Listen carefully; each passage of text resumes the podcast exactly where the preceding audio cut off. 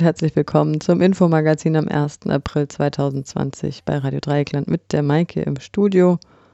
Ohne Aprilscherz heute, sondern mit den folgenden Themen, die natürlich immer noch Corona dominiert sind. Die Alten sollen sich für die Wirtschaft opfern. Profit over People, so funktioniert die Wirtschaft in den USA und geht über Leichen. Pro Asyl zur Meldung, Asylsuchende würden an der deutschen Grenze zurückgewiesen.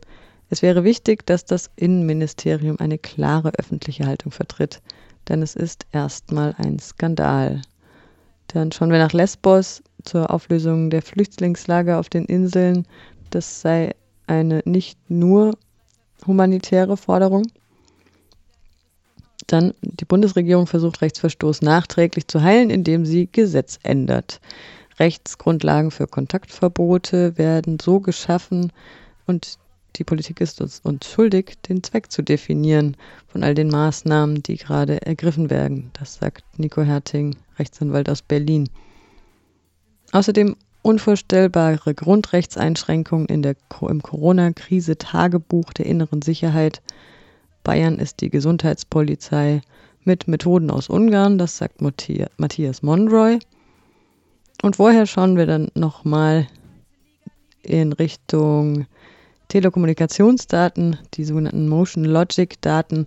Was ist das eigentlich? Wir machen den Realitätsabgleich mit dem Chaos Computer Club Freiburg. Und ein bisschen Musik gibt es auch noch von Thea Rufer hier aus Freiburg. Der verwachsenen Welt. Ich komm nicht ran, ihr habt die Kriegs hochgestellt. Eure Moral dem ganzen Rest angepasst und ich renn hinterher. Während Not Dying for Wall Street auf Twitter im Trend liegt, verabschiedet der US-Kongress ein 2 Billionen Dollar schweres Coronavirus-Konjunkturpaket, von dem es heißt, es würde den von der Krise hart getroffenen Arbeiterinnen und Arbeitern wenig helfen. Die Demokraten nennen es einen Schmiergeldfonds für Unternehmen. Es gäbe, Zitat, lediglich 1200 Dollar einmalig und nur 600 für die, die es am nötigsten brauchen. Zitat Ende. Demokratische Abgeordnete schlugen dagegen vor, alle Schulden von Studierenden während der Corona-Krise aufzuheben. Das US-Arbeitsministerium erwartet dieser Tage einen Rekord arbeitslos gemeldeter BürgerInnen. In den Krankenhäusern fehlt es derweil an allem. Die Zahl der Infizierten in den USA steigt und vor den Kliniken stehen bereits Kühlwegen für die Toten, die keinen Platz mehr in den Leichenhäusern haben. Beschäftigte im Gesundheitssektor haben Fotos von sich mit Müllsäcken als improvisierten Infektionsschutz online gepostet. Ein etwa 40-jähriger Pfleger hatte sich nach der Behandlung eines Patienten mit Covid-19 angesteckt und starb. Ärztinnen nennen die Situation apokalyptisch. Die USA hat inzwischen die meisten Fälle von Covid-19 positiv getesteten Personen weltweit. Mehr als China, mehr als Italien. Das führt Jeffrey Sachs auf die Unfähigkeit der Trump-Regierung zurück.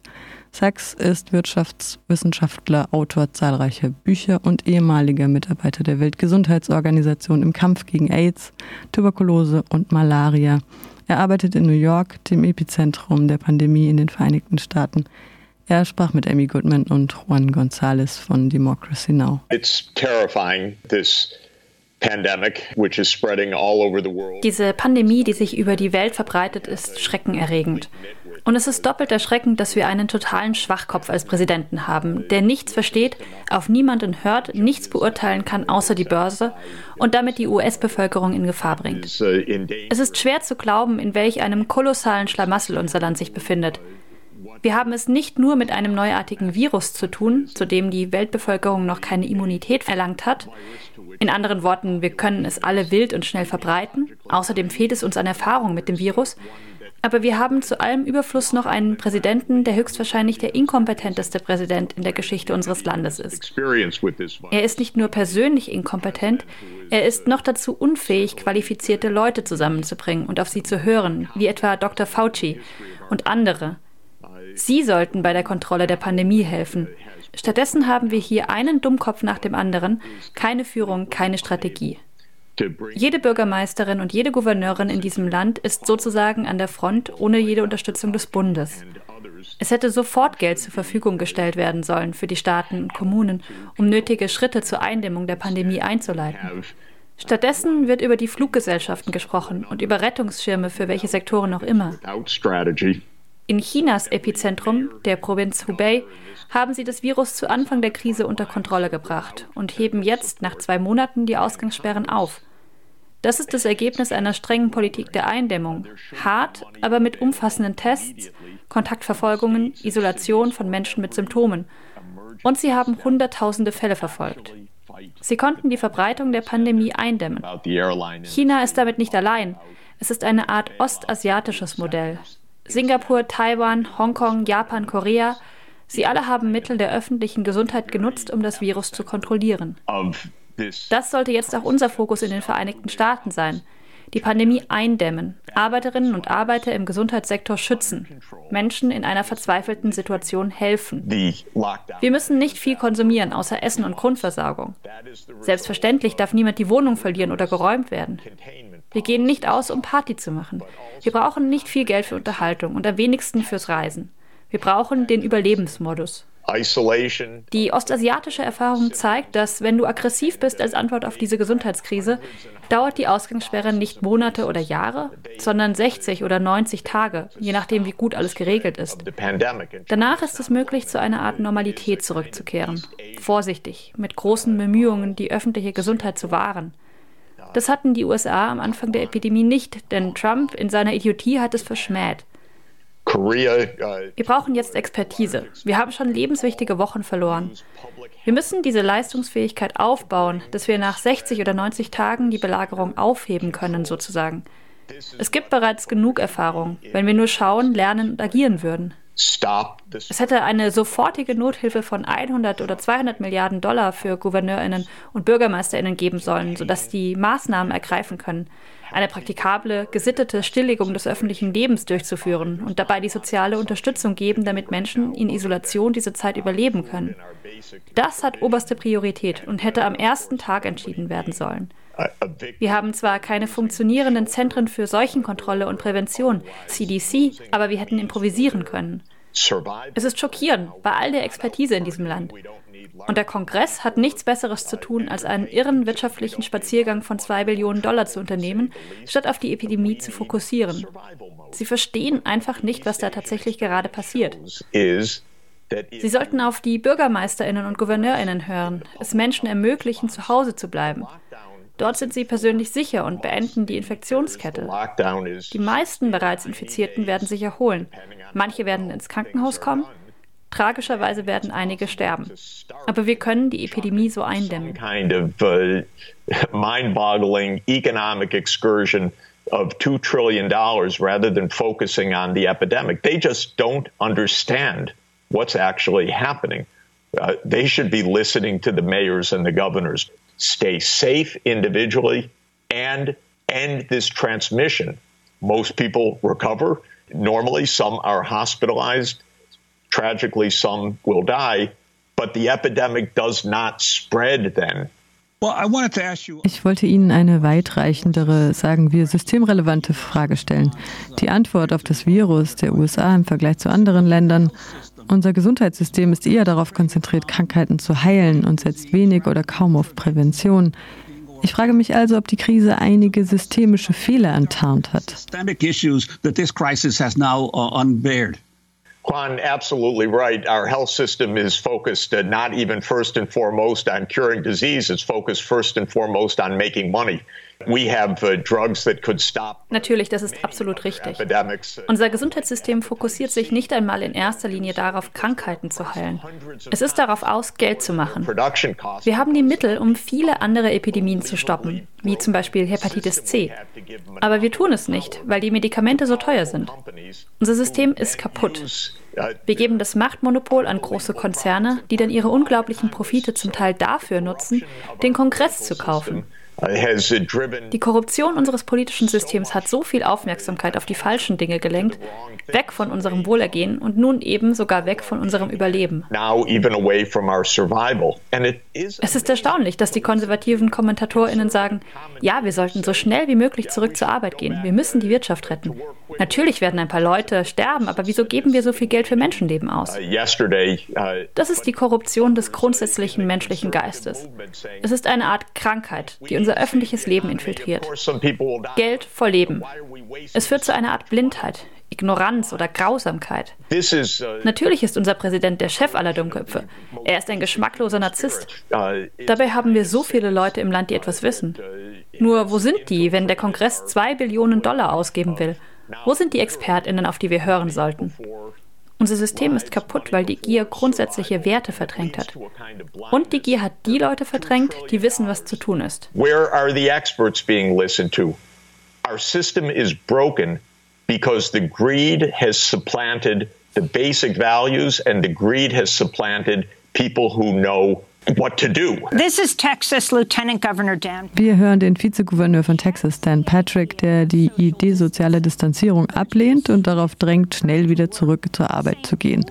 Ältere Menschen, sagt er, die sehr viel gefährdeter sind durch das Virus, sollen sich für die US-Wirtschaft opfern. Niemand kam zu mir und sagte, sind Sie als älterer Mitbürger bereit, das Risiko, selbst nicht zu überleben, in Kauf zu nehmen? Im Tausch dafür, dass wir das Amerika, das alle Amerikanerinnen lieben, für ihre Kinder und Enkelinnen bewahren? Wenn das der Preis ist, dann bin ich dabei. Und das macht mich nicht edel oder großmütig oder tapfer oder so etwas. Ich denke, es gibt dort draußen viele Großeltern wie mich. Können Sie darauf etwas entgegnen, was der Vizegouverneur von Texas vorgeschlagen hat? I um, am speechless. Uh, the, the ich bin sprachlos. Die hier gezeigte Grausamkeit ist jenseits von fast allen Äußerungen, an die ich mich erinnere, die gewählte US-amerikanische Beamtinnen in unserer Geschichte geäußert haben. Es ist nicht nur verachtenswert, es geht komplett vorbei an dem Gedanken der öffentlichen Gesundheit. Uh, Die Leute sollten verstehen, dass es sich hier um eine kontrollierbare Epidemie handelt. Viele Länder kontrollieren sie. Die Vereinigten Staaten tun das nicht. Sie leiten nicht einmal die grundsätzlichen Maßnahmen ein wegen unseres kaputten Systems, wegen unseres unglaublich inkompetenten und psychopathischen Präsidenten. Länder, die die Pandemie kontrollieren, opfern ihre Alten nicht für die Wirtschaft. Wir brauchen hier dringend Nachhilfe. Wir müssen Dr. Fauci und andere Expertinnen anhören. Es ist nicht schwer, diese zu finden. Unser Land ist voll von sachkundigen Menschen. They're old for the economy. They're controlling the epidemic. And so we need some education in this country quickly. We need to hear Dr. Fauci. We need to hear other experts. Uh, it's not hard to find them. Our country is filled with knowledgeable people. Der Wirtschaftswissenschaftler Jeffrey Sachs im Gespräch mit Democracy Now. Gebete für den Weltfrieden senden und mit gebundenen Händen zum Yoga-Kongress rennen. Andere um ihr Leben, aber Hauptsache ökologisch korrekt essen gehen. Hast du die NS-Dokumentation gesehen? Sehen uns nach innerem Frieden, aber geben uns schon zufrieden mit innerer Sicherheit. Deutschland ist ein Zweitmosaik. Welche Online-Petition hast du denn heute so angeklickt? Ja, Tonsteine, Scherben bringen Glück und jeder ist es seines Schmieds, außer die Person, die für uns alle die Klamotten näht. Denn sie ist kein Schmied, sondern Näherin und erst acht Jahre alt. Aber ey, fair bezahlt dank meines Wohlstandsbaus hängt ich noch hier in den Startlöchern. Noch immerhin schon weiter als die meisten anderen Arschlöcher. Was ist dein Antrieb? Was willst du verändern? Impfschadenquote. Es wäre wichtig, dass das Innenministerium eine klare öffentliche Haltung vertritt, denn es ist erstmal ein Skandal. Das sagt Pro Asyl zur Meldung, Asylsuchende würden an der deutschen Grenze zurückgewiesen. Am Donnerstagabend meldete die Zeitschrift Fokus, Bundesinnenminister Horst Seehofer habe die Einreisebeschränkung wegen Corona ausgeweitet. Demnach sollen nun auch Asylsuchende an der deutschen Grenze zurückgewiesen werden. Am Montag, den 23. März, habe Horst Seehofer bereits den Innenausschuss des Bundestags darüber informiert. Über diese Meldung und ihre Bedeutung hat RDL am Freitag mit der rechtspolitischen Referentin von Pro Asyl, Wiebke Judith gesprochen. Kollege Mathieu hat Wiebke Judith zunächst gefragt, ob Pro Asyl die Meldung bestätigen kann, wonach Asylsuchende nun an den deutschen Grenzen zurückgewiesen werden sollen. Also wir kennen bislang auch nur die Medienberichterstattung. Es wäre natürlich wichtig, dass das Bundesinnenministerium da jetzt eine klare öffentliche Haltung auch vertritt, denn grundsätzlich ist das erstmal ein Skandal, weil die Genfer Flüchtlingskonvention gilt eben auch in Krisenzeiten, genauso das internationale Abschiebungsverbot, was sich zum Beispiel aus der EMRK ergibt, die kann man nicht so mir nichts, dir nichts einfach an den Grenzen aussetzen. Und es gibt ja auch genug Maßnahmen, um die Bevölkerung davor zu schützen, dass jemand, der infiziert ist, einreist. Also zum Beispiel, indem man einen ähm, Covid-19-Test vornimmt oder indem man eben die Person erstmal in Quarantäne steckt. Aber das heißt alles nicht, dass man der Person äh, verwehrt, im Endeffekt dann an unserer Grenze Asyl zu suchen. Fokus beruft sich also auf Regierungskreise. Der Innenausschuss des Bundestags äh, sei bereits am Montag informiert worden. Heißt es sozusagen, dass das Bundesinnenministerium äh, von sich aus das Grundrecht auf Asyl aufgehoben hat, das Parlament dabei lediglich informiert hat und der entsprechende Erlass ist nicht einmal veröffentlicht worden? Es ist schon insgesamt ein ziemlich merkwürdiges Vorgehen angesichts der Tragweite. Es ist in der Praxis ähm, auch natürlich noch etwas ähm, differenziert zu betrachten, weil viele natürlich gar nicht an offiziellen Grenzübergängen ähm, unbedingt nach Deutschland kommen, sondern auch über die grüne Grenze gehen. Ähm, das heißt, die sollen dann angeblich auch weiterhin ihren Asylantrag stellen können. Da wurde ja nichts geändert erstmal per se. Also es ist eine sehr merkwürdige Regelung und ähm, aber auch der aktuellen Situation in dem Sinne nicht ähm, entsprechend, weil ja auch gerade gar nicht so viele Menschen zum Beispiel per Flugzeug überhaupt einreisen können, weil viele Verbindungen eingestellt werden und ja selbst andere Transportmittel immer stärker auch innerhalb von Europa eingeschränkt sind. Hat es dann doch keine so richtig große Tragweite, des, dieser Nein, also ich möchte da jetzt nicht missverstanden werden. Ähm, also es ist natürlich schon eine Regelung, die für Personen eine große Tragweite haben kann. Denn einmal gibt es immer noch Fälle, wo Personen aktuell bei einem Flughafen ankommen und ähm, eben um Asyl bitten. Da ist es natürlich wichtig, dass sie jetzt auch weiterhin einreisen können, um dann hier ein Asylverfahren zu durchlaufen und nicht direkt mit einem Flieger wieder in ihre Heimat geschickt werden, was ja auch immer noch versucht wird umzusetzen. Pro Asyl unterstützt zum Beispiel den Fall von einer Iranerin, die Anfang nächster Woche per Charterflug abgeschoben werden soll. Ähm, und es gibt natürlich Personen, die im Rahmen ähm, auch von Grenzkontrollen eventuell jetzt angetroffen werden, die also über einen anderen EU-Staat gerade versuchen, nach Deutschland einzureisen. Und da gibt es auch ganz klare Rechtsprechung, die eben sagt, dass in so einem Fall immer geprüft werden muss, ob es halt eine Gefahr der unmenschlichen Behandlung zum Beispiel gibt, wie sie vom EGMR auch immer mal für Griechenland zum Beispiel festgestellt wurde. Also hier muss das natürlich immer individuell geprüft werden. Wie ähm, sieht die Arbeit von Pro Asyl in Zeiten von Corona aus? Also äh, Ihr Motto ist ja der Einzelfall zählt. Ähm, wie dokumentieren Sie jetzt äh, in Zeiten von Corona und ähm, ja, Ausgangsbeschränkungen und so weiter noch Einzelfälle und eventuell zum Beispiel auch Zurückweisungen an der Grenze? Also wir sind weiterhin ähm, für alle Personen erreichbar. Ähm, wir haben eine Beratungshotline, ähm, die auch immer noch besetzt, also besetzt ist in dem Sinne, dass da jemand am Telefon sitzt und äh, berät. Darüber haben wir zum Beispiel auch von dem Fall der Iranerin erfahren, die nächste Woche abgeschoben werden soll.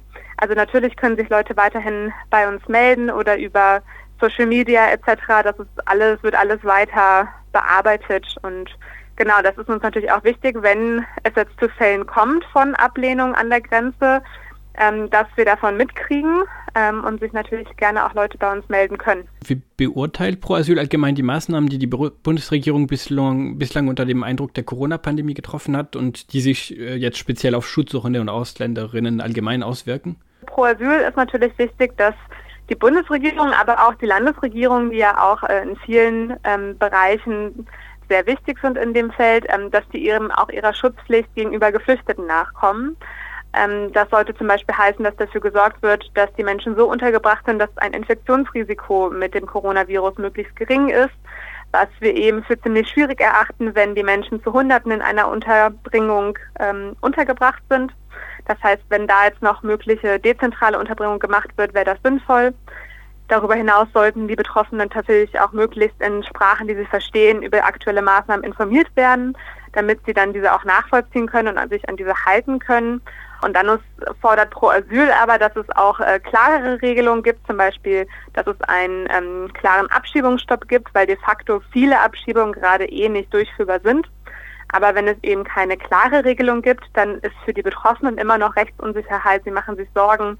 Teilweise sitzen die Menschen ja auch noch in Abschiebungshaft, obwohl eigentlich nicht mehr realistisch ist, dass sie abgeschoben werden und dann müssten sie eben eigentlich entlassen werden. Ähm, eine Kommissarin vom Europarat empfiehlt auch die Freilassung der Menschen aus der Abschiebehaft. Wie weit sind wir damit in Deutschland? In Niedersachsen zum Beispiel wurde letzte Woche wurden die sechs noch in Langenhagen inhaftierten Personen freigelassen. Wir wissen aber, dass es in verschiedenen Abschiebehafteinrichtungen in Deutschland immer noch Personen auch ähm, inhaftiert sind aktuell. Im Interview kommen Kürzel EMRK und EGMR vor. Das handelt sich hier jeweils um die Europäische Menschenrechtskonvention und um den Europäischen Gerichtshof für Menschenrechte. Zur Ergänzung, mittlerweile sind auch in Baden-Württemberg die letzten Menschen aus der Abschiebehaft entlassen worden und trotz Corona-Krise BMI chartert einen Abschiebeflieger für zwei Frauen in den Iran.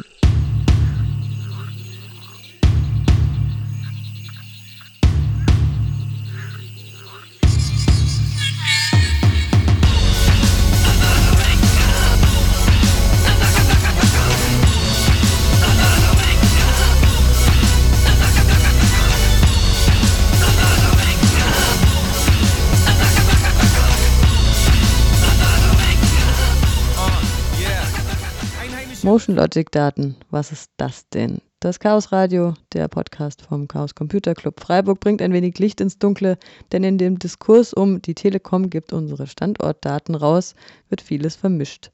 Fussel und Wuschel vom CCCFR erläutern den Sachverhalt und machen einen Realitätsabgleich. Die Telekom hat letztens, äh, letzterdings, quasi letzte Woche, äh, groß angekündigt, wir geben jetzt dem Robert Koch Institut äh, ganz viele Standortdaten, damit die auswerten können, wie sich Leute bewegen oder auch nicht bewegen, um dann sozusagen ihre Modelle besser zu machen. Das Robert Koch Institut, das macht halt ganz viele Modellrechnungen für, ähm, wie schnell breitet sich so eine Epidemie aus, ne, so ein Virus aus wie viele Leute stecken sich dann an und wie schlimm ist das alles oder wie nicht schlimm ist das. Und damit die die Modelle gut machen können, ist es total sinnvoll, dass die zwischendurch mal so einen Realitätsabgleich machen, also mal so echte Standortdaten in die Hand bekommen. Die Telekom selber hat seit Jahren schon eine, wie soll man sagen, so eine Subfirma, Motion Logic heißt die. Und die verkauft die Daten schon lange an, äh, ja, vor allen Dingen so an Landkreise, äh, Bundesländer vor allen Dingen so unter diesem Gesichtspunkt, wenn du wissen möchtest, wie viele Leute von der einen Stadt fahren eigentlich in die andere Stadt. Und darauf basieren kann man nämlich sagen, okay, wir brauchen hier äh, mehr Straße, wir brauchen hier mehr öffentlichen Nahverkehr. Wenn, wenn jetzt der, der Badenser den Stuttgarter nicht mag und da nicht hinfährt, dann braucht man da auch keine Straße bauen. So. Es gibt eine Firma, die das sozusagen in Absprache also ihr Produkt entwickelt hat mit äh, Datenschutzbeauftragten und das relativ ordentlich gemacht hat, so wie es scheint, und äh, sozusagen nur aggregierte Daten rausgibt. Also dass man sagen kann, Leute, die jetzt sozusagen hier waren, in der Innenstadt, äh, von denen sind 20 Prozent jetzt im Landwasser und 30 Prozent in St. Georgen und die nehmen komplett alle persönlichen Informationsmerkmale mhm. raus aus diesem Datensatz von Anfang an und dann haben die halt sozusagen einen anonymisierten Datensatz. Was heißt jetzt aggregiert in dem Aggregiert Fall? heißt, dass man sozusagen ganz viele Daten zusammenfasst und mhm. sind also nicht mehr äh, die Rohdaten schon dann so weit schon vorbearbeitet, dass auch irgendwie ein Rückschluss auf einzelne Personen so nicht möglich ist. Ja. Mhm. So direkt kann man das dann nicht mehr zuordnen. So, man kann sehr viele gute Sachen damit machen. So. Und das ist der Datensatz, der herausgegeben wurde. Das klang am Anfang auch anders, beziehungsweise da haben sich viele Leute auch richtig Sorgen gemacht, dass es halt auch anders ist, dass sozusagen dass unbereinigte Datensätze sind und dass, der, mhm. dass diese Datensätze sozusagen noch angereichert sind mit noch mehr Informationen, die Rückschlüsse auf persönliche Menschen geben würden. Das scheint nicht der Fall zu sein. Und schon alleine, wenn, wenn die Daten so weitergegeben würden, dass da zwar irgendwie Namen, Geburtsdaten, Telefonnummern, Wohnorte, sonst was raus sind, aber man trotzdem das Bewegungsprofil einzelner Benutzer noch trennen kann, das ist schon sehr problematisch. Das äh, war ja so die, die Sorge also da ist ja jetzt erstmal ein Datensatz. Parallel dazu sind ja noch andere Dinge passiert, so, ja. ja. Der Spahn, der wollte ja gerne die äh, Standortdaten, also GPS-Daten für die Telekommunikationssachen haben, so, also für die, für die Handydaten, um sagen zu können, okay, die Person war dort, die Person war dort, die Person war dort, diese Personen waren zusammen an dem ähnlichen Zeitpunkt dort, also gelten die jetzt als zusammen infiziert.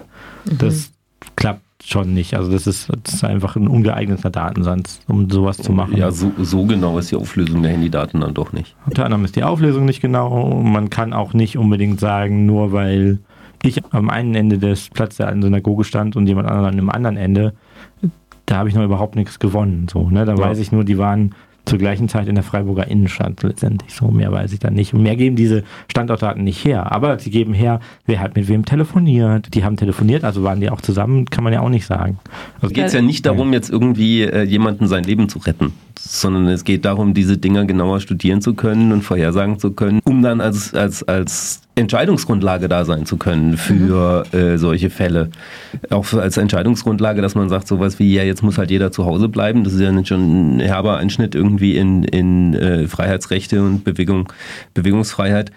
Sowas muss ja irgendwie gerechtfertigt sein, wenn die Modelle irgendwie vernünftig sind und eine mhm. vernünftige Vorhersage erlauben, wenn man sagt, okay, wenn wir jetzt hier Durchmischung so und so weit senken, dann kann das durchaus was helfen. Ne? Aber um so ein Modell zu kalibrieren, braucht man halt nicht Daten von den einzelnen Personen, sondern halt wirklich so Herdendaten. Die sind völlig also, Um das vielleicht mal so ein bisschen äh, bildlicher zu machen. So, ne? Angenommen, ich habe die Daten von bevor die Schulen zugemacht wurden, dann habe ich die Daten, als die Schulen zugemacht wurden und dann habe ich die Daten von nachdem sozusagen so ein generelles Treffverbot in der Öffentlichkeit da ist glaube, viele Menschen hatten den Eindruck, dass nach den Schulschließungen die ganzen Schüler oder ein Großteil der Schüler sich erstmal draußen in der Frühjahrssonne getroffen mhm. hat und sozusagen dass das, das Kontaktverhalten gerade von Jugendlichen sich eigentlich so aus, aus so einer epidemiologischen Sicht einfach nicht verändert hat. So eher noch, dass die sozusagen mehr durchmischter Kontakt hatten, weil sonst war es halt im Klassenverbund. Und das wäre jetzt zum Beispiel etwas, was man aus diesen Daten eventuell hätte relativ gut herauslesen können mhm. und dann sagen können, okay, die Maßnahme Schulschließung, die ist immer noch total sinnvoll, aber sie hat noch nicht gewirkt, weil die Leute den, den Sinn sozusagen nicht verstanden haben oder nicht verinnerlicht haben, nämlich sich nicht zu treffen. Mhm. Ja, und das ist ja auch okay, muss man ja vielleicht, ja. ist ja auch so ein Lernprozess irgendwie von Ämtern und von Leuten, die Modelle machen, aber auch letztendlich von, von Schülern. So, okay, wie verhalte ich mich eigentlich richtig oder wie ist eigentlich sozusagen das beste Verhalten, was ich machen kann in meiner Lage? Aber braucht es dazu diese, wie heißen diese Motion Logic? Motion Logic. So Braucht es diese Daten dazu, um, um, zu sagen, hey Leute, trefft euch nicht mehr in der Öffentlichkeit? Das eine ist zu sagen, ich bin jetzt mit dem Fahrrad rumgefahren und ich habe ganz viele Jugendliche gesehen. Mhm. Und das andere ist sozusagen in einem Datensatz zu der sozusagen fast alle Handynutzer umfasst, zu sehen, okay, es hat sich nichts geändert von meinen Kenngrößen, also von mhm. meinen, wie viele Leute waren auf einem Haufen, wie weit sind diese Leute sozusagen durch die Stadt unterwegs. Und mhm. wenn ich das sehe und sage, das will ich aber erreichen, dann muss ich natürlich meine Maßnahmen anpassen und sagen, okay, wie kann ich das denn erreichen? Und das ist ja dann mit dem Ausgangsverbot und nicht mehr wie zwei Leute äh, zusammen unterwegs in der Öffentlichkeit. Das sind ja jetzt alles Maßnahmen, da kann man, glaube ich, sehr gut einen Effekt sehen, dann auch in diesen Motion Logic Daten. Und jetzt muss ich sozusagen anhand der Fallzahlen, aber das ist ja dann sozusagen erst wieder zehn Tage später, weil es ja. zieht ja alles nach. Natürlich. Anhand der Fallzahlen kann ich dann sagen, hat funktioniert. Also hältst du es doch für sinnvoll? Die Motion Logic Daten halte ich für sinnvoll. Okay, danke. Diese Standortdatenforderungen, wie sie sparen und alle möglichen, gerade äh, bayerischen CSU-Vertreter immer wieder an den Tag äh, legen, äh, davon halte ich überhaupt nichts. Viele ist das einfach nur, ja, die Standortdaten, die Telekom gibt die raus. Und es ist so, jein. Naja, genau, das eine wollte gut, das Sparen ja. haben, so, ja. das ist eine scheiß Idee gewesen. Das haben wir jetzt geklärt. Das andere ist Motion Logic, das ist ein Produkt. Du wurdest nicht gefragt, äh, weil man sagt, okay, deine Daten wurden eh anonymisiert, eine Firma macht damit Geld. Das ist immer noch Kacke so, ja. Mhm. Also, weil mhm. eine Firma macht mit deinen persönlichen Daten, auch wenn nicht mehr dein Name dran klebt, Geld.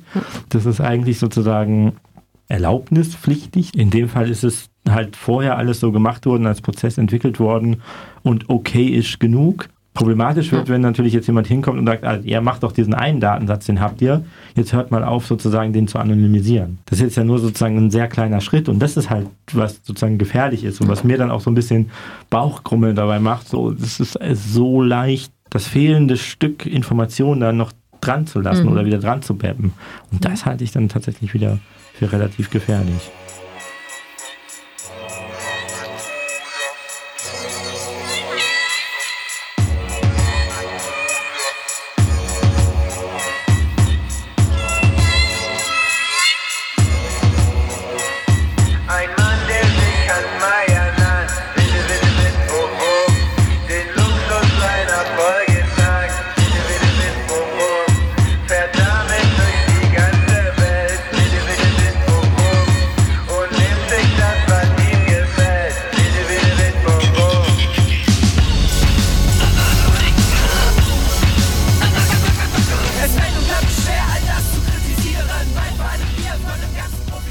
Jetzt haben wir Nico Herting, ein Rechtsanwalt aus Berlin in der Leitung.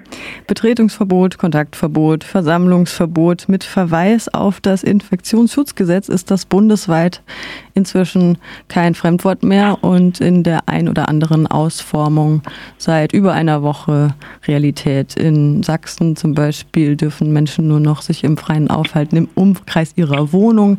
Hier in Freiburg ist Sport an der frischen Luft noch erlaubt. Ähm, Sie sagen, politische EntscheidungsträgerInnen sind gerade nicht zu beneiden, diese Entscheidungen eben zu fällen ähm, und unsere Grundrechte Tag für Tag einzusetzen, aber einzuschränken. Aber das Virus setzt eben nicht Recht und Gesetz außer Kraft. Das sogenannte ostasiatische Modell aus China, Singapur, Taiwan, Hongkong, Japan und Korea hat ja sehr große und rasche Erfolge bei der Eindämmung des Virus Covid-19 gezeigt, aber mit sehr vielen gravierenderen Einschnitten eben in unsere Grundrechte als äh, das, was wir jetzt hier schon in der Realität haben. Also krasse Kontrolle von Infizierten, komplette Isolation und Kontaktverfolgung. Ähm, die, Sie stellen immer die Frage nach der Verhältnismäßigkeit. Es gibt einen Verhältnismäßigkeitsgrundsatz. Den gibt es nicht nur in Deutschland, sondern auch in der Europäischen Grundrechtecharta und er besagt, dass bei Grundrechtseingriffen sich die Mittel am Zweck messen lassen müssen. Kurz gesagt, der Zweck heiligt nicht alle Mittel.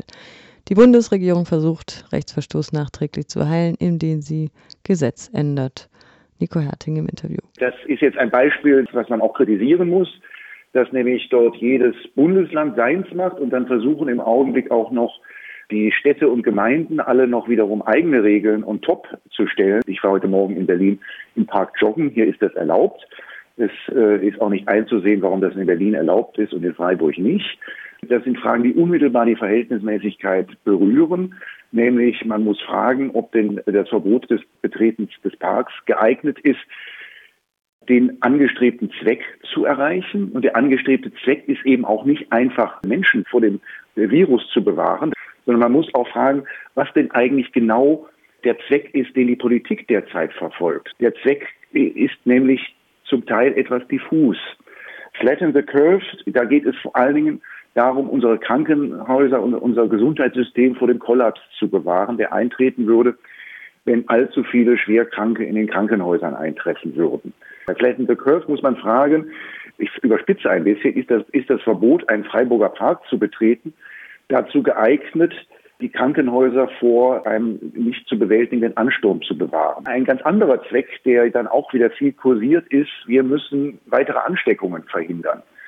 Wenn man so die Virologen hört, alle sagen, das ist ein völlig unrealistisches Ziel, dann kann es eigentlich auch nicht der Zweck sein der jetzigen Maßnahmen. Da ist uns auch die Politik eine Antwort schuldig, den Zweck zu definieren. Es ist nicht vielen aufgefallen, dass plötzlich, ganz plötzlich am Wochenende auf einmal ein Ziel formuliert wurde, das nach meiner Beobachtung der letzten Woche, als die ganzen Verbote gemacht wurden, gar nicht vorkam. Da sagt die Bundeskanzlerin auf einmal, ja, das Ziel müsse sein, den Anstieg der Infektionsraten so zu verlangsamen, dass sich die, die Zahlen nur noch alle zehn Tage verdoppeln. Mir fällt auf, dass hier bei der Frage an die Politik, was denn eigentlich das Ziel der derzeitigen Maßnahmen ist, dass da viel zu wenig kritisch gefragt wird. Sie stellen auch die Frage nach der Gleichbehandlung. Also kann die Schließung von Friseurläden und und Maßnahmen gegen andere Dienstleister für erforderlich gehalten werden, kann man aber gleichzeitig sämtliche Produktionsbetriebe von den Maßnahmen verschonen. Mhm. Das erste, was hier geschlossen wurde, auch in Freiburg, waren Kneipen, Theater, Kinos, also eh schon ein relativ prekärer Kulturbetrieb. Viele Betriebe hingegen arbeiten ganz normal oder mit Einschränkungen einfach weiter. Es gibt aber auch Berichte, dass eben die 1,5 äh, Meter Regeln missachtet werden, dass mehr als zwei Leute in einem Auto sitzen, dass es keinen Zugang zu Wasser gibt auf Baustellen. Ich habe gerade hier in Freiburg den Eindruck, dass die Baubranche boomt. Also überall poppt so eine äh, Baustelle hier aus dem Boden. Ähm, Kinos hatten tatsächlich auch eine Lösung gefunden mit ihrer Schachbrettanordnung. Wieso diese Priorisierung? Wieso dieser Fokus auf den Kulturbereich und Betriebe sind außen vor? Naja, also dass man, dass man als erstes, als aller allererstes noch vor der Gastronomie die Kultureinrichtungen in den Blick genommen hat, das lässt natürlich auf die Art und Weise, wie man Kultur sieht, schließen. Während man in guten Zeiten immer sehr stolz darauf ist, wie Kultur in Deutschland gehegt und gepflegt wird, ist es dann auf einmal in der Krise ein ein überflüssiger Luxus, den wir uns als erstes einsparen können. Ähm, warum eigentlich kann man, sind hier in Berlin die Buchläden offen und bei Ihnen in Freiburg nicht? Sie haben letzte Woche in einem Artikel auf dem Portal CR Online, Portal zum IT-Recht, einen Artikel veröffentlicht. Die Bundesregierung plant rasche Gesetzesänderungen, um nachträglich Rechtsgrundlagen für Kontaktverbote zu schaffen. Ähm, da haben Sie gesagt, dass das Gesetzespaket ähm, noch geändert werden sollte. Letzte Woche ist das passiert und können Sie mal ausführen, worum es da ging? Alles, was wir jetzt hier an Maßnahmen haben, ausdrücklich bezieht sich alles auf das sogenannte Infektionsschutzgesetz, das früher einmal Bundesseuchengesetz geheißen hat. Dieses Gesetz, das kennen wir praktizierende Juristen eigentlich durch die Bank überhaupt nicht. Wir sind ihm jetzt das erste Mal begegnet. Das Gesetz hat, äh, wenn man es sich dann anschaut, gewisse Vorschriften, die dann Maßnahmen erlauben, die zum Beispiel so noch stand bis vorletzte Woche, erlauben, dass Ansammlungen einer größeren Menge von Menschen äh, verboten werden dürfen per Rechtsverordnung. Das hat aber die Bundesländer durch die Bank nicht davon abgehalten, äh, Regelungen zu erlassen, dass also auch Ansammlungen von, das wurde dann ja immer weniger, zehn, fünf, zwei äh, Personen auf einmal untersagt wurden. Obwohl es gar nicht im Gesetz eigentlich da vorgesehen war, dass es eine solche Befugnis gab. Viel, viel krasser noch, es gab auch überhaupt keine Befugnis zu Ausgangssperren auf der Grundlage des Infektionsrechts. Trotzdem hat man an dem vorletzten Wochenende äh, waren sich dann auf einmal alle Ministerpräsidenten und die Bundeskanzlerin einig, dass man jetzt auf, den, auf das Infektionsschutzgesetz, obwohl es gar nicht da drin stand, Ausgangssperren stützen würde. Und dann hat man eines gemacht, und das finde ich schon, dann, dann war dann schon sehr problematisch. Man hat dann in dem großen Gesetzespaket, das da durch den Bundestag gegangen ist letzte Woche, plötzlich genau die Rechtsgrundlagen im Infektionsschutzgesetz geändert, um nachträglich das zu legitimieren, was man aber schon vollzogen hatte.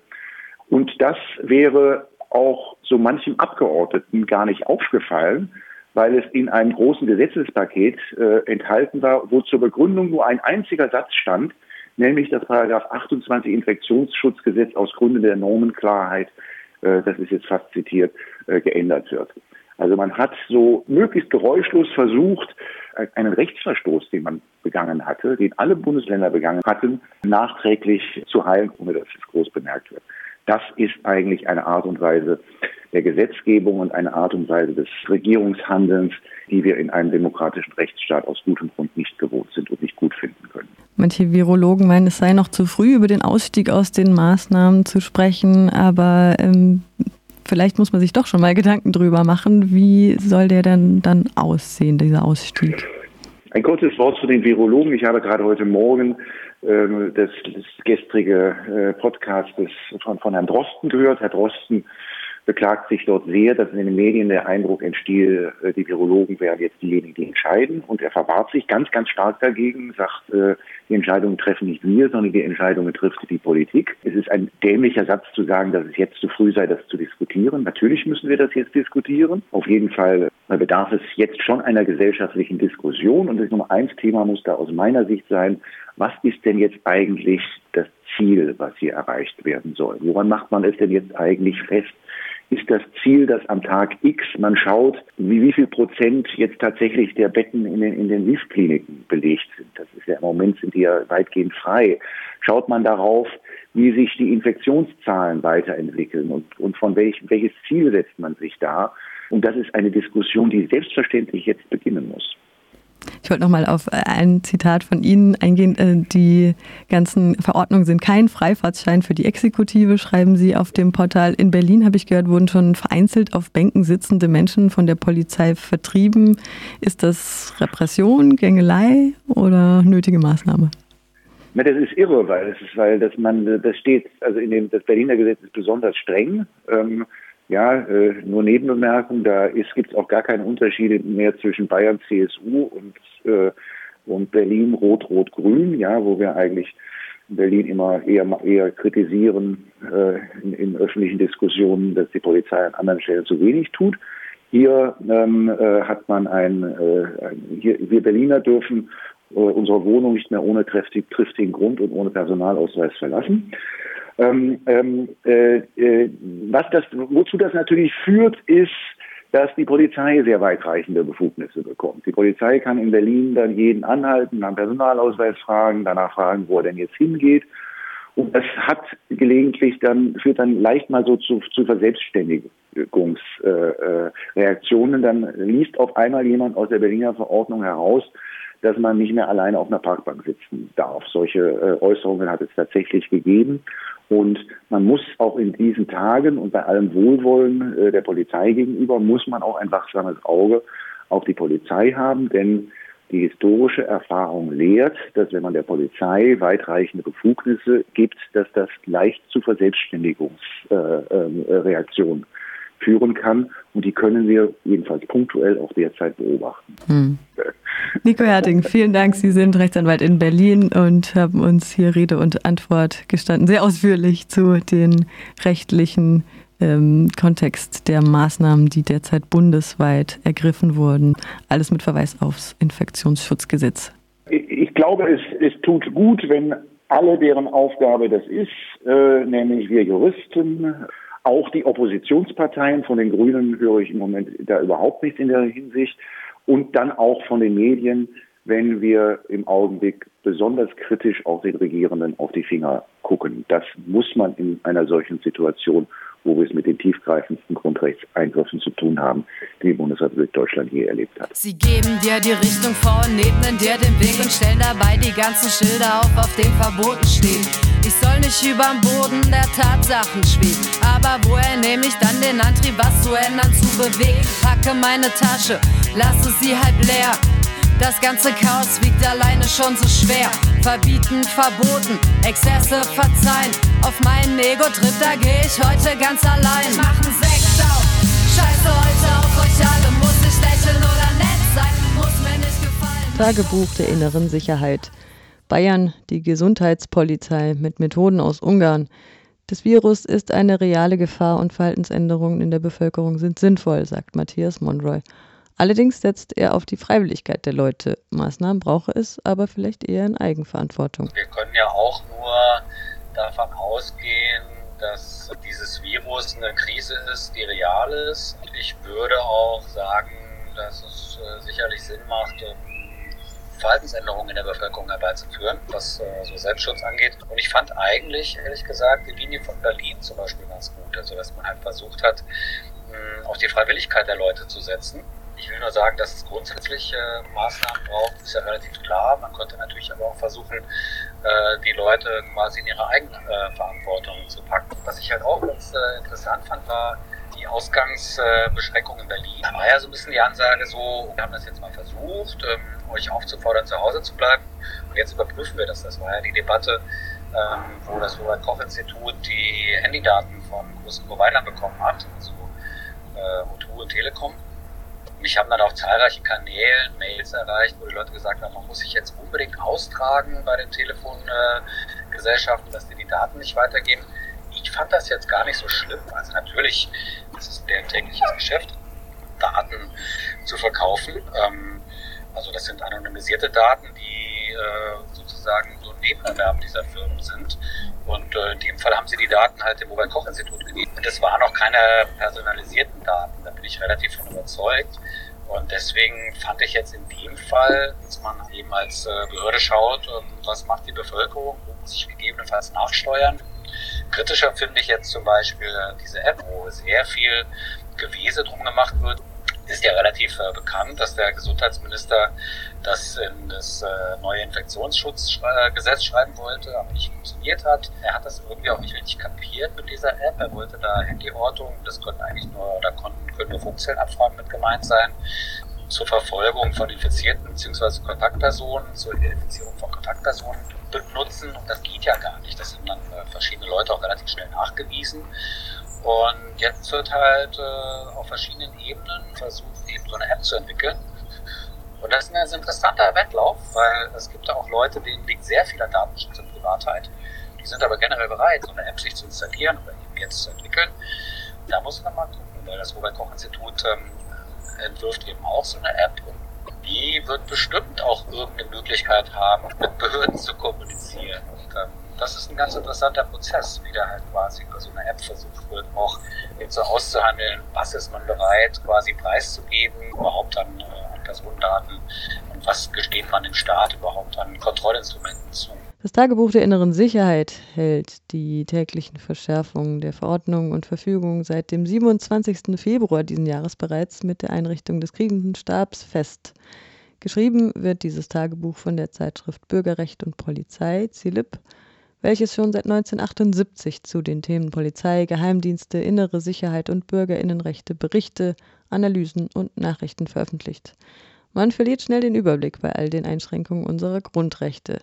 Maßnahmen wurden jetzt in vielen Bundesländern verlängert und ein Bußgeldkatalog herausgegeben. Einer der Schreiber des Tagebuchs ist Matthias Monroy, Wissensarbeiter, Aktivist und Redakteur von Bürgerrecht und Polizei, Silip, und er sprach mit Kollege Flo. Einmal Abstand halten, falsch gemacht, 150 Euro. Oder man führt eine Versammlung durch oder man nimmt an einer Versammlung teil, äh, die natürlich nicht genehmigt ist, 500 äh, Euro. Man organisiert eine Versammlung, 2500 Euro. Das kommt ja sozusagen richtig erst in Schwung. Dann kommt dazu beispielsweise die Bundeswehr. Das ist ja alles noch gar nicht absehbar, wohin da die Reise geht. Üblich hat die Bundeswehr diverse Amtshilfeersuchen beantwortet. Das ist auch relativ normal. Die Bundeswehr hat ja ähm, viele Kapazitäten, jetzt sagen wir mal für Logistik und auch im medizinischen Bereich ähm, ist das ja irgendwie auch logisch, also dass die, die Bundeswehr quasi da von den Kommunen angefragt wird.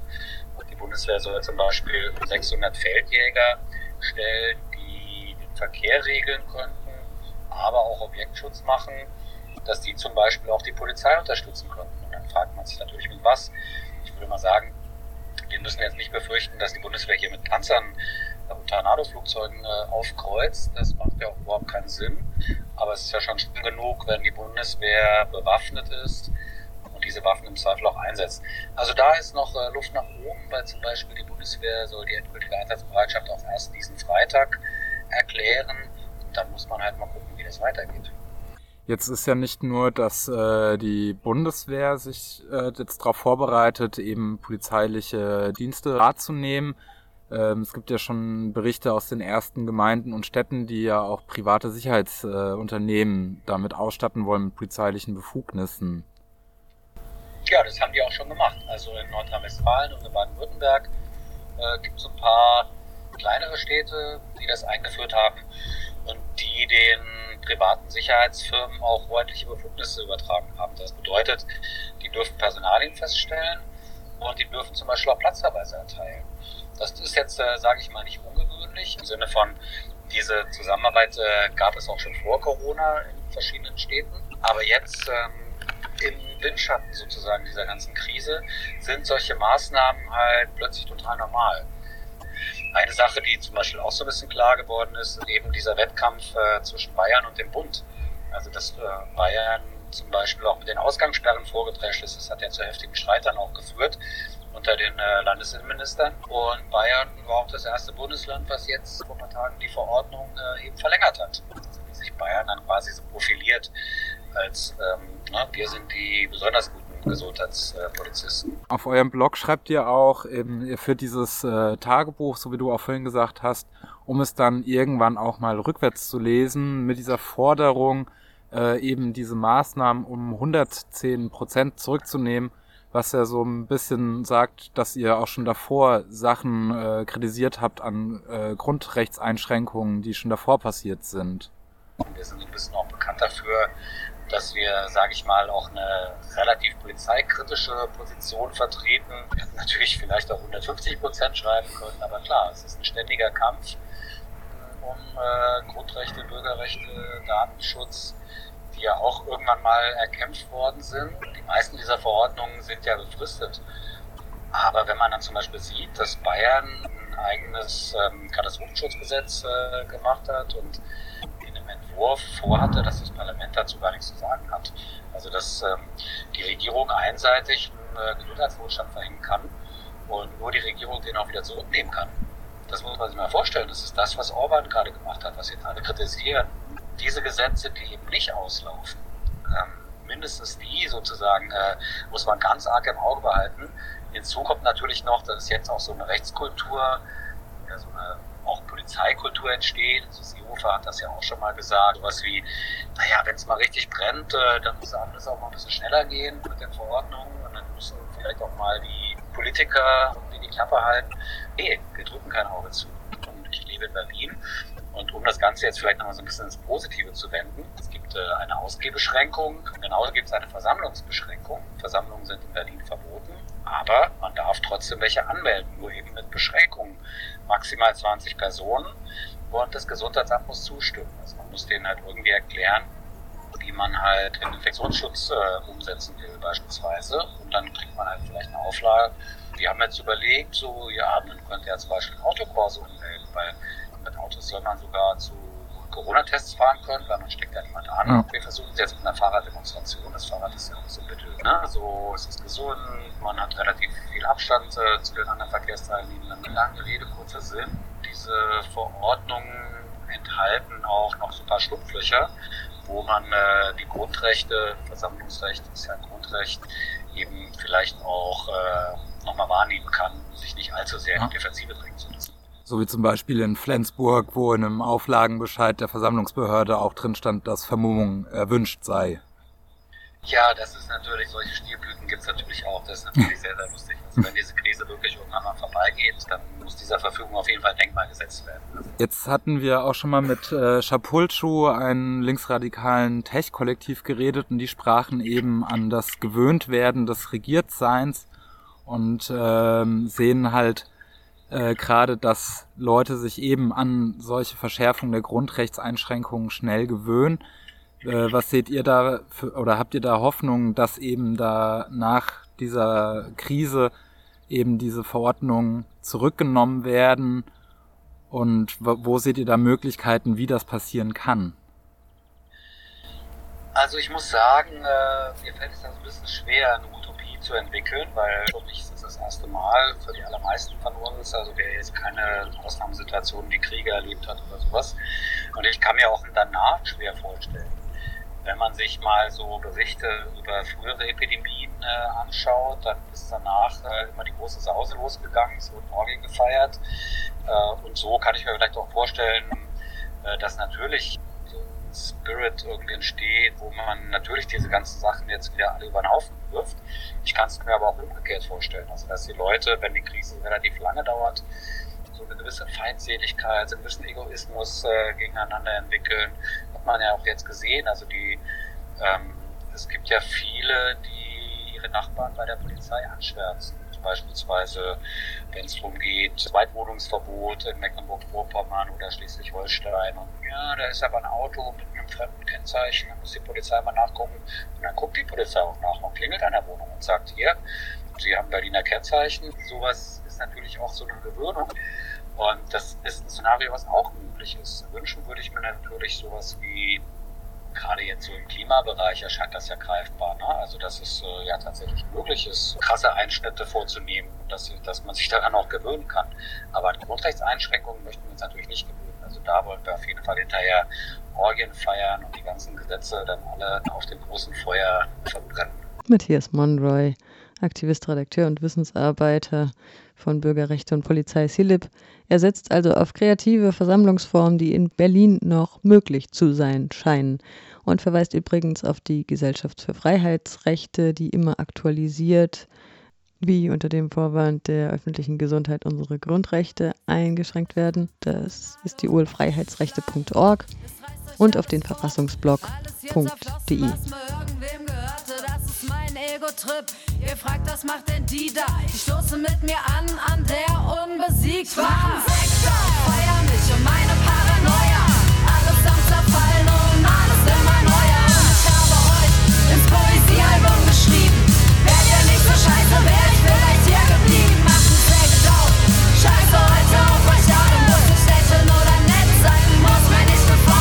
Die Geflüchteten in dem Lager Moria haben selbst eine Reihe von Vorsichtsmaßnahmen ergriffen, denn irgendwann wird das Covid-19, die Pandemie, die bereits die Welt in Atem hält, auch dorthin kommen. In dem völlig überfüllten Lager, in dem sich 1300 Menschen einen Wasserhahn teilen, haben die Geflüchteten keine Chance gegen das Virus.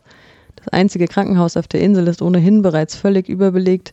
Der zu erwartende Zusammenbruch des Gesundheitssystems würde auch die Inselbevölkerung treffen. Der EU-Abgeordnete Erik Marquardt, Grüne, fordert die Räumung der Lager. Wenn die Tourismusbranche in Europa ohnehin jetzt dringend Unterstützung braucht, so könnte das doch auch so geschehen, dass Geflüchtete aus den Lagern auf den Inseln, aber auch aus Sammelunterkünften auf dem Festland in den leeren Hotels untergebracht werden.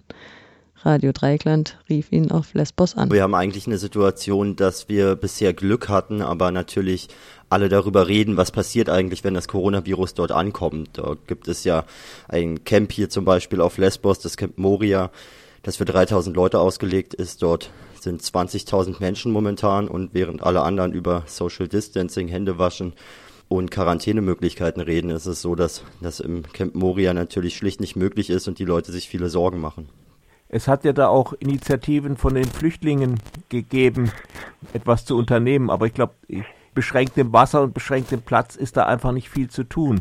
Es ist natürlich auch in gewisser Weise hilflos, die Geflüchteten versuchen, sich bestmöglich auf diese Situation vorzubereiten, arbeiten mit den Hilfsorganisationen zusammen, machen Informationskampagnen, haben Masken für das Camp genäht und nähen jetzt weiter Masken für die ganze Inselbevölkerung. Aber am Ende ist es so, dass wir eben Abstand halten müssen, dass wir gucken müssen, wie können wir die Testkapazitäten ausbauen, wie können wir ja auch die medizinischen Kapazitäten auf der Insel erweitern. Und da ist bisher von staatlicher Seite viel zu wenig passiert. Und ich glaube auch, dass wir auf der Insel am Ende einfach keine Lösung finden. Das ist eben ein Camp für 3000 Menschen und wenn dort 20.000 Menschen sind, hat man ein Corona-Paradies, das man sich eigentlich in Europa nicht erlauben kann. Wie reagieren jetzt die griechischen Behörden genau?